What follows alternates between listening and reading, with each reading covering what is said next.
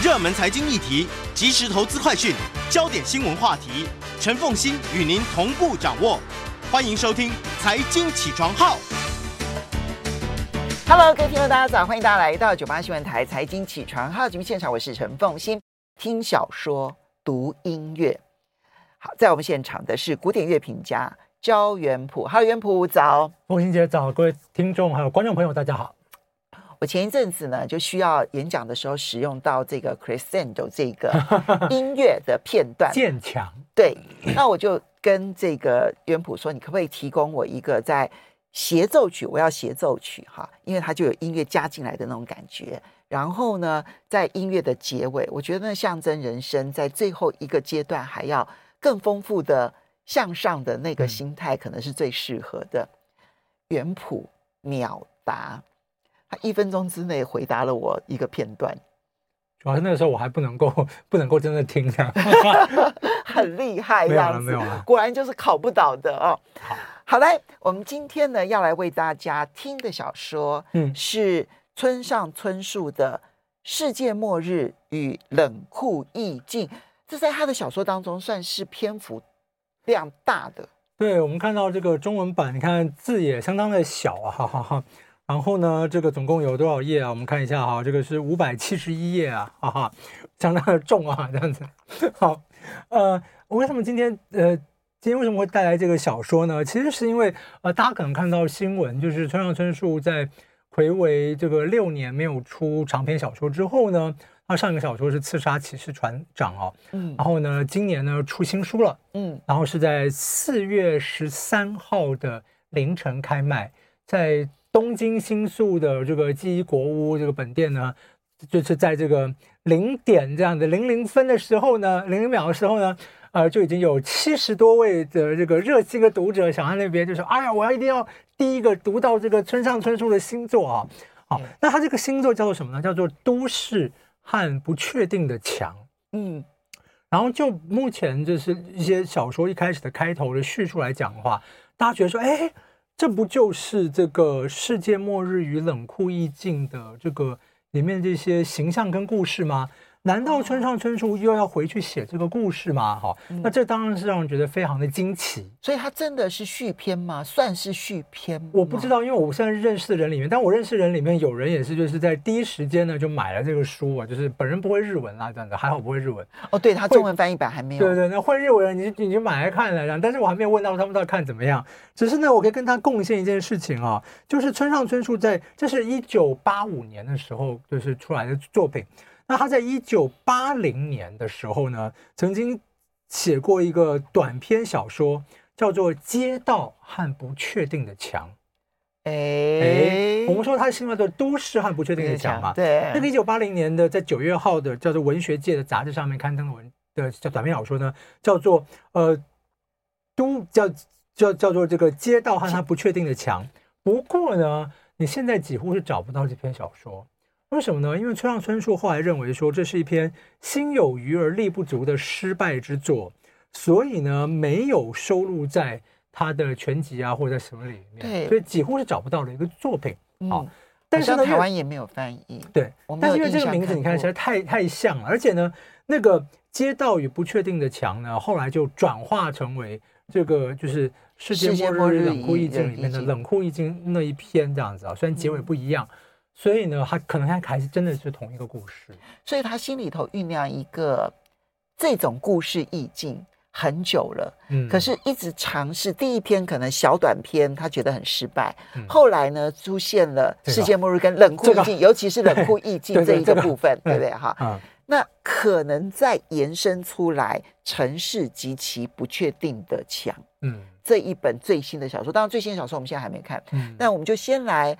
既然它可能会跟世界末日及 冷酷意境有关，我们就来听一听这一篇小说，而且谈一谈这一本小说当中所谈到的音乐所推动出来的故事形象。嗯、好，我们刚好啊，我们非常巧，我们在上个月跟大家分享的是呃海边的卡夫卡。对，好，海边的卡夫卡，我们说它的就是单数章是一个故事，双数章是另外一个故事。那这个的话，最早的话就是在《世界末日与冷酷意境》这本小说里面出现的。他后来还蛮常使用这种手法，对，对对，但这个是他的小说里面第一个啊、哦，第一个做这样的事情。嗯、那这是一个有四十章的小说啊、哦，先是冷酷意境，然后是世界末末日啊。那、哦、世界末日其实应该是世界的尽头了，或者说那是叫毁毁灭啊。那冷酷意境是建筑在现实世界。世界末日呢，是在这个幻想世世界啊。那当然，你开始看的时候会觉得，就是说，哎，这就是就是为什么要这样写呢？但是你大概看到这个呃中途，就是还没有到中中间，你慢慢就会知道说，这两个东这两个这两个故事好像开始就是交叉互动，实跟虚。对，然后你就赫然发现到说，不对啊，那个世界的尽头，那个世界末日。原来就是冷酷意境里面那个男主角脑中的意识世界。嗯嗯嗯，原来他这么早就已经在谈元宇宙了。嗯、对对对对。然后呢，但这个故事呢，说老实话呢，比较难解释啊。我现在大概解释给大家听，这样子对，就就是我想把这两个故事大概说一说，你听听看这是什么样一个故故事。高度幻幻想区性啊，建筑在现实意识现实世界里面，这个冷酷意境呢也很幻想性啊。这里面，它里面的男主角呢没有名字，就叫做我。嗯、那他用日文的就我的不同写法，嗯，所以男主角在冷酷意境里面叫做私啊，私人的私。嗯、他说他是在住在东京，操控密码技术，为一个叫做组织工作的计算师，计算师啊。然后他是对抗呢属于工厂的记号师。嗯，这个人做什么呢？这个人在。被一个老博士在他意识里面呢放了一个特殊的组织，就他的意识可以变成一个双重结构，能够对资料呢进行混洗。对，电子计算就是说，反正说他就因为这个都是透过人人脑去洗那个资料，这有一点像是那个我以前看那个访问，就是李敖他的所有东西都是有编码的，对对对，他的编码只有他只有他晓得，别人都不知道。哇。对对对，你这样子形容还蛮好。对 对对，这是李敖的大脑编码世界。好好，嗯，好。然后呢，但是呢，他这里面出了一个错，所以呢，他就去找那个老博士。所以就是说，这个这个这个冷酷意境里面的男主角呢，就跟老博士的一个穿粉红色的胖孙女，里面非常强调一下胖，哦，一同去冒险，去找到这个老博士。但他后来知道，说自己的意识会因为大脑回路的连接改变而消失。最后，他们逃出了这个黑暗的这个地底下世界之后呢，他等待自己那个意识消失的时候的来临。这个是啊，这个冷酷意境的故事。那世界末日是什么呢？我们在这边呢，我们可以稍微 休息一下，一下已经很烧脑了。对，我们来。所以，所以，所以这一本小说相对来讲比较不好读，没有不容易讲，不容易。我跟大家讲，其实很好读，但但越读越进去，你知道吗？就是你讲故事不好讲，可是其实很好读。好，但是呢，我们就先来听，嗯，在这书里头有提到的莫扎特的钢琴协奏曲。是的，他特别讲的是这位法国钢琴家哈，侯贝卡西杜斯的演演奏啊。他就说呢，他是在他在里面等一个图书馆女孩的时候呢，听这个曲子。他就说啊，听莫扎特的音乐呢，还是听旧的录音比较能够触动心弦。不过当然可能这是他个人的偏见，这里面主角的偏见。所以我们现在听的就是他书里头点名的那个版本，点名的对这个人的演奏。好，我们来听看看。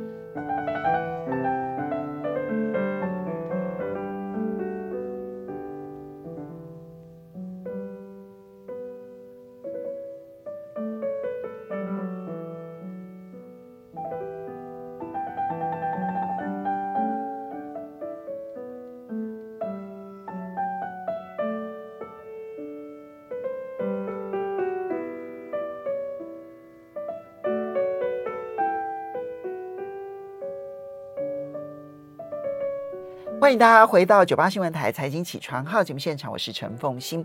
在我们现场的是古典音乐评价焦元溥，听小说读音乐。我们现在听到的这个曲子，大家在广播里头，在这个这个网络里应该都还听得到哈。是这个曲子是应该大家非常熟悉，巴赫的《郭德宝变奏曲》，郭德堡变奏曲的主题，嗯啊。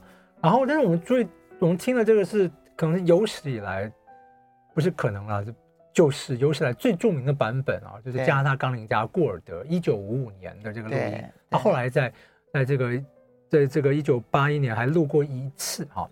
那两个两个录音非常不一样，但都非常好哈。顾尔德跟郭德堡变奏曲几乎快要画画上等号。是的，那为什么特别放这个版本呢？哈，因为我们刚刚讲的是冷酷意意境的故故事嘛哈。我先为大家介绍一下这个世界末日是什么样的故事。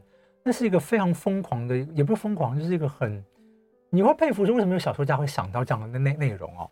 这里面一样，这男主角就我，嗯，然后这个对，在在就日文讲的仆仆人的仆这样子。他说这个我呢，几乎失去了之前的所有记忆，被迫和自己的影子分开，但是要在但在影影子死亡之前呢，他还保有自己的心，嗯，好，然后他住在一个被高墙所环绕的街，啊，我们就不确定的墙出出现了。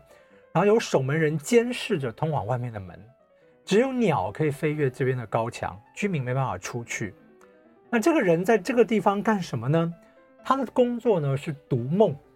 嗯，怎么读梦呢？哈，他到图书馆呢，跟一个没有心的女管理员配合，去读储存在金色独角兽头骨当中的古老的梦。嗯，天哪，现在好好。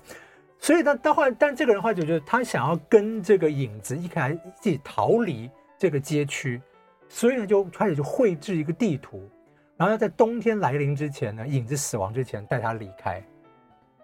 所以这个不确定的墙，嗯，是一种禁锢的框。是的，对，所以所以很有趣，就是说这个小说就是它它是一个冷酷意境的话，那个故事是一堆动作，就是。因为他一直在寻找，对对对，然后然后然后然后也很刺刺激这样子，对不对？甚至有那种恐怖的感感觉。但是世界末日就是一个静态的世界，嗯，但静态世界里面这个人是有动能的，就是他想要逃离，这样对，好，对，所以这个我一边在寻找，一边在逃离。对，我为大家念一下，这一九八五年啊，他这个这个东西这个出版的时候，这个书腰是这样写的：这是一个兼具欢笑、冒险。与思考的小说作品，趣味洋溢，既悲伤又快乐的恐怖小说。既悲伤又快乐，对，所以所以真的读起来非常的刺激跟精彩啊！就难怪很多人就是，难怪很多人到现在最喜欢创作出作品都还会是这一部啊。世界末日，很多人点名这一首。对。那这本对，那这跟郭尔德有什么关系呢？好，这就来了。刚刚我们其实听了两首哦，对，一个是莫扎特的钢琴协奏曲，对不对？哈，然后另外就是由郭尔德郭尔德所演奏的巴哈的《郭德堡变奏曲》。对，请问一下，跟小说有什么关系？好，《郭德堡变奏曲》呢，跟小说没有关系。但是呢，我为大家来念一下啊，这个是收录在村上春树啊，这个和日本现在也是非常杰出的小说家。川上未映子的一个对谈，叫做《猫头鹰在黄昏飞翔》。它里面提到什么呢？他说啊，他听巴哈的《郭德堡变奏曲》来比较，他觉得顾尔德的演奏跟其他人来比来就有压倒性的不同。嗯，但是怎么样不同呢？就他发现，他说，一般钢琴家应该是思考这个左右手的合作，然后来弹钢琴。可是他说啊，他说他觉得过得不是哦。他说他左手左手跟右手做的完全不一样。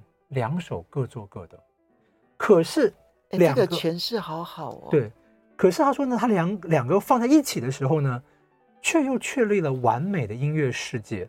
大家怎么听，他都觉得说是左手只管左手，右手只管右手。哦，我们来听一段好不好？好，我们再来听一下这里面的第十变奏。你大家听一下这个左右手是不是用你听听看，是不是有这种感觉？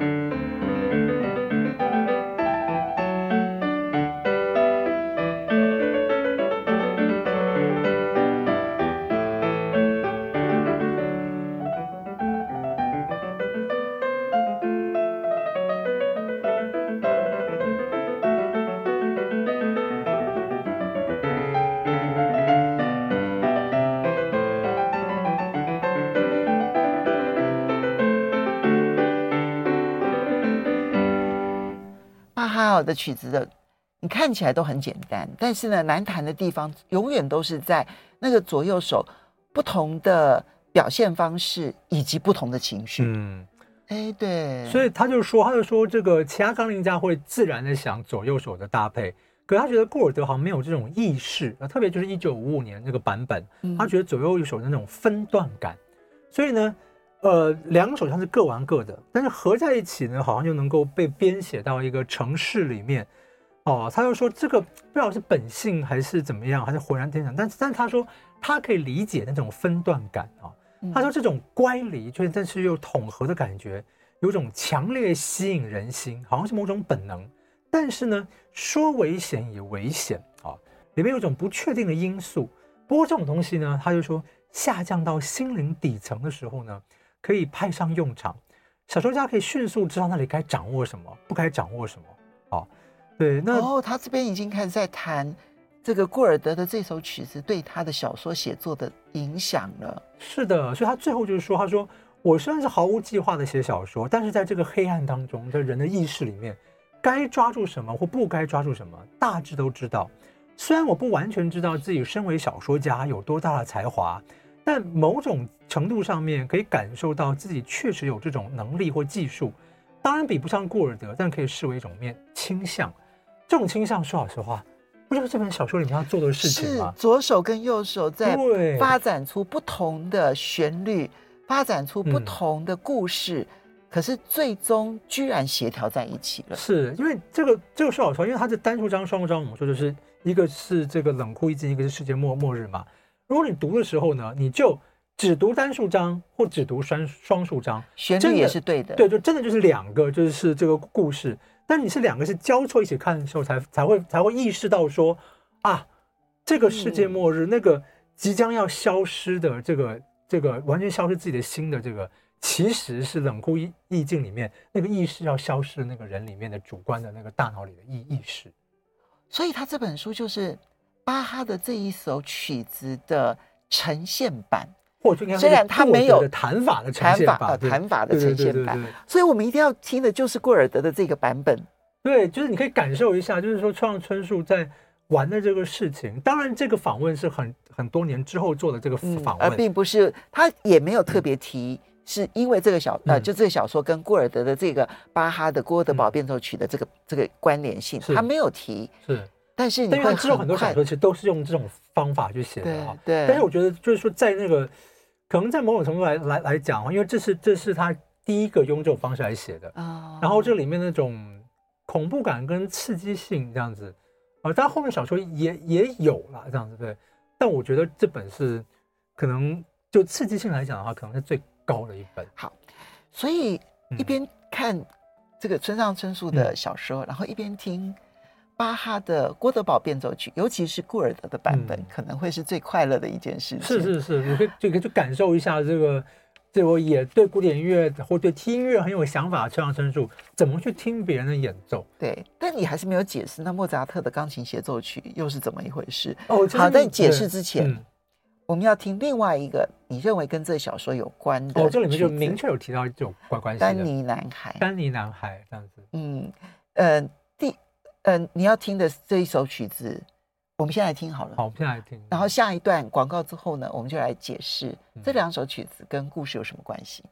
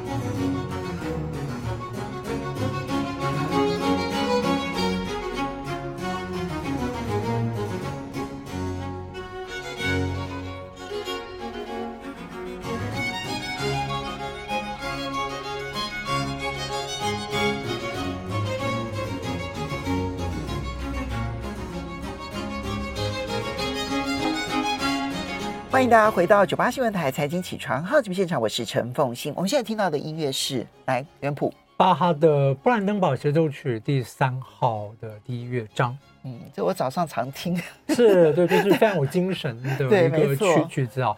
那会播这个也是因为就是在这个呃，在这个作品里里面的话，我们的男主角在他的意识消失之前呢，去唱片行去买了这个六卷卡带啊，其中的有一一个呢就是这个。巴赫的《布兰登堡协奏曲》，我们现在讲的这本小说啊，是《世界末日与冷酷意境》，村上春树呢，大概被视为最成功的一篇长篇小说。嗯，那嗯，所以这篇小说当中，我们刚刚其实留下的伏笔是三首曲子了，等于是。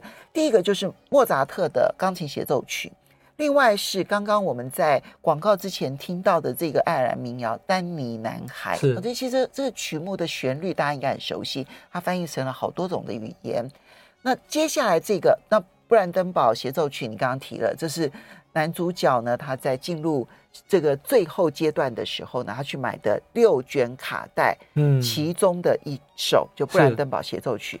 那莫扎特钢琴协奏曲跟这本小说有什么关系呢？其实没有真正太大的关系，我觉得村上春树自自己想要把它放进去，但是里面应该说啊，这里面很重要，就是说啊，这个呃音乐跟声音啊，听声音，听到声音在里面是非常重要的事，因为就是村上春树来讲，你看后面小说里面也常常提到，比如说有那种什么耳朵模特儿，就给他拍耳朵模特儿，就是耳朵是非常重要的，就是说耳朵是一个听，然后理解啊，然后这是一个。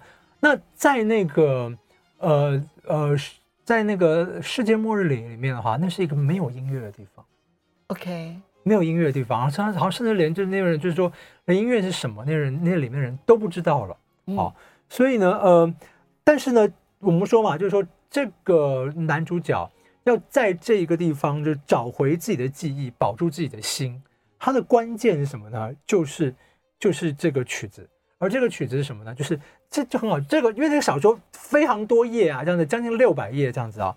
你在这个第十五页的时候呢，你就你就看到了，就是他这个男男主角用口哨吹出丹尼男孩的曲调。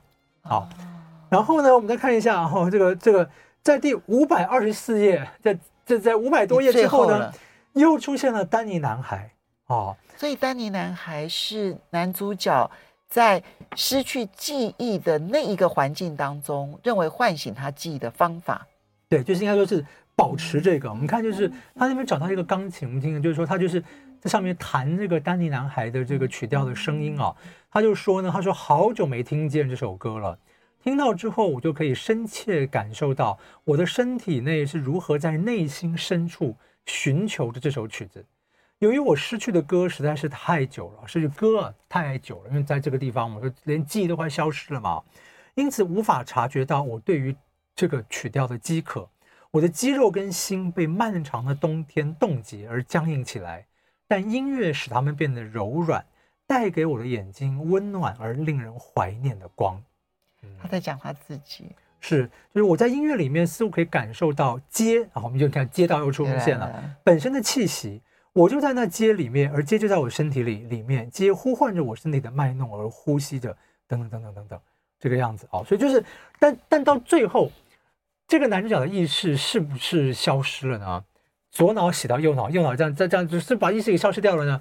然后呢，到最后这一个人在世界末日的这世界尽头，这个人有没有找跟自己的影子一起逃出这个街区呢？你不到小说最后你是不会知道的啊。那我也不能告诉你了，就你要自己看这个小说。不破梗，不破不爆雷。但是它到底有没有这个这样的？说老实话，呃，某方面的来来讲，可能是一个悬案。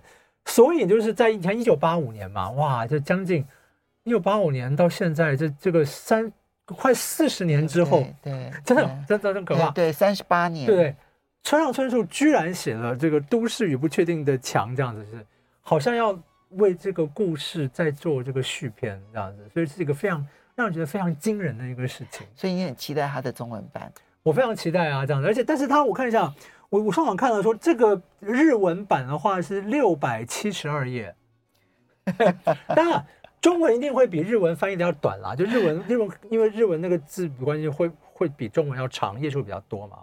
对，所以那也应该就是一本世呃世界末日与冷酷意境的。对，看它字的厚度。对，因为因为这个你看它的字已经是这么小了，都还五百七十二，对，它比一般的字还要来得小。对对对对，就看到时候到时候排版怎么做了，这样对，真正。但非常惊人啊，这样子。所以我们今天学习到了一种，就是从巴哈医院当中所听到的、嗯、感受到的，嗯，阅读世界的方法。嗯，我觉得与其说是阅读小说，不如说是阅读世界的方法。是，你就听着怎么样？左右手是分开来的，特别是里面那个人，我们说那个就是这个很有趣的这个，就是来做计计算的这个人，他的资料就是他自己在脑袋里面从左脑写到右脑这样子。但他小说最后也很好笑，对，他最后也很好笑。他就是说，他就说这真的会有种奇怪，就是叫有人，觉得你就买一个立体声音响，你的喇叭就一边是左一边是左喇叭，一边右喇叭这样子。对，你要想那是一九八五年代，一九八五年代还是一个卡带，还是一个那种立体声音响的时代。对，他说他说没有没有理由要求每个人听音乐的时候都要用立体声来听啊，对不对？啊，这样对。就是说，就算音左边音箱传来小提琴，右边的音箱传来低音提琴，也不代表音乐性有所提升吧？所以你左脑所感受的现实世界，跟你右脑所想象的世界是可以融合在你一个人身上的，嗯、这个并不违和。是是是。然后至于说他后面买的那六卷卡带这件事情呢，嗯、他其实在小说里头就没有在交代这六卷卡带在故事里头扮演的角色。对，因为就听听听听听，就等着这个意识要消失。不过它里面的卡带里面有这个。什么 Kenny Burrell 的这个曲子，阿灵顿公爵的作品，还有 Bob Dylan 的作品，所以其实是复杂的组合。嗯、那古典音乐的话，还有另外一首哦，是祖宾梅塔指挥的荀白荀贝格的《升华之夜》。嗯，所以你看，又跟巴赫跟巴哈过宝这变奏不完全不同，布兰登堡协奏曲完全不同的。其实是完全不同的音乐，这样。嗯、那我们就也来听看看，最后结尾就来听这个《升华之夜》的结尾，听听看是不是有这种小说这种最后给人感觉的这种。奇特的氛围。好，我要谢谢我们的好朋友古典乐评家焦元溥带来的听小说读音乐，希望你能够在读《世界末日与冷酷意境》的时候别有一番感受。是，谢谢，我们来听徐贝格。